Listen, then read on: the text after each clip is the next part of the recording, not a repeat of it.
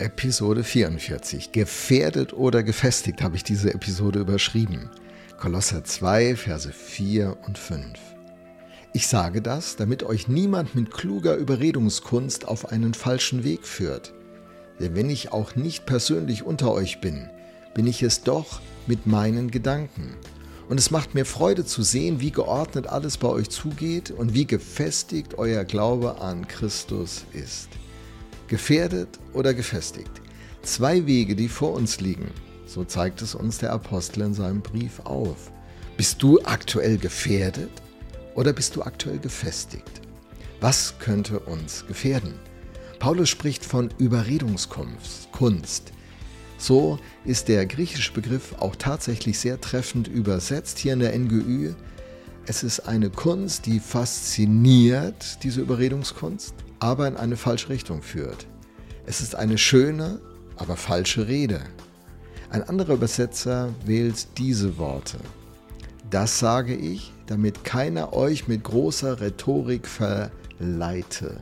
Große Rhetorik. Rhetorik hatte einen hohen Stellenwert in der griechischen Kultur. Man konnte es studieren, es war eins der edlen Fächer. Bis heute ist die Macht des Wortes faszinierend und gefährlich.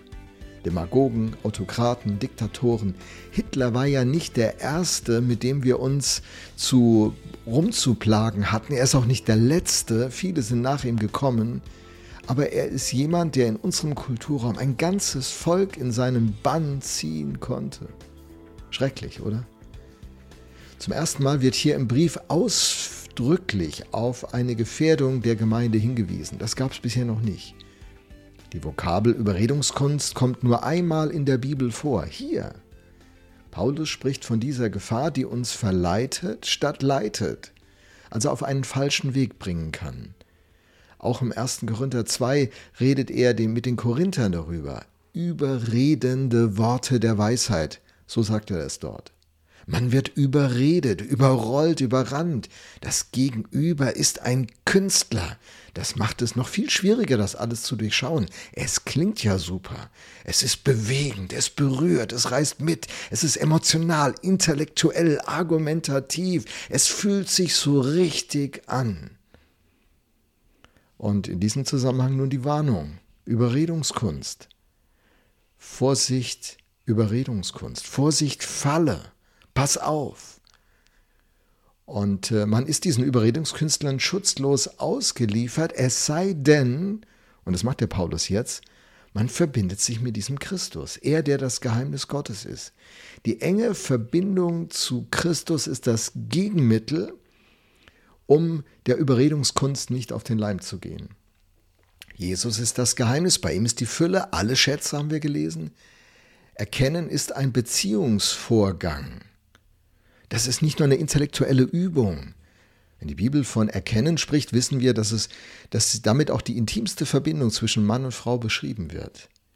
Wer, wer mehr anderes Ergänzendes als diesen Christus will und die, diese enge Verbindung, Lebensverbindung mit ihm, der kann sehr schnell in die Irre kommen. Wenn es noch so fromm klingt, so christlich, so geistlich.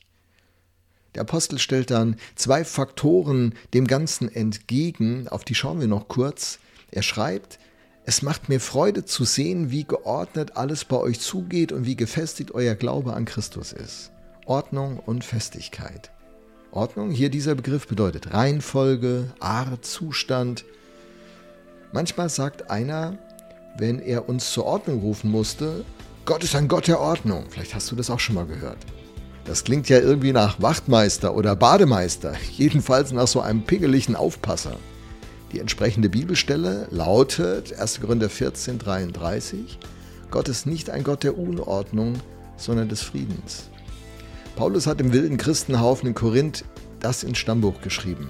Gott will keine Unordnung, klar, aber er will nun nicht nur einfach das Gegenteil, also Ordnung, sondern Frieden. Ordnungen sind Gebote, Hilfen zum Leben. In der Kirche, in unserem Leben soll es gute Ordnungen, Gewohnheiten, Grundwerte geben, die uns leiten. Wie viel Zeit und Nerven habe ich in den letzten 30 Jahren gespart, weil ich mich irgendwann für eine Ordnung entschieden hatte, nämlich für eine Ordnung, wohin meine Schlüssel kommen. ein Griff und immer hatte ich meinen Autoschlüssel oder Hausschlüssel. Ordnung ist ein, ein ganz wichtiger Punkt. Ordnung sind gut. Gefestigter Glaube. Viele wollen ja flexibel bleiben. Es gibt einen Lebensstil, in dem es Flexibilität natürlich braucht, aber im Blick auf den Glauben braucht es Belastbarkeit. Denn es wird Druck auf unser Leben kommen und wenn wir keinen gefestigten Glauben haben, dann bauen wir unser Haus auf Sand und der Platzregen spült es weg, so sagt es Jesus mal. Wir müssen unser Haus, unser Glaubenshaus auf Fels aufbauen. Dann wird es stabil. Dann können wir den Stürmen des Lebens und den Begegnungen mit den Überredungskünstlern die Stirn bieten. Wir haben ein geordnetes, ein gefestigtes Leben aus dieser Verbindung mit ihm. So, besser geht's nicht. Frage, bist du gefestigt oder bist du gefährdet?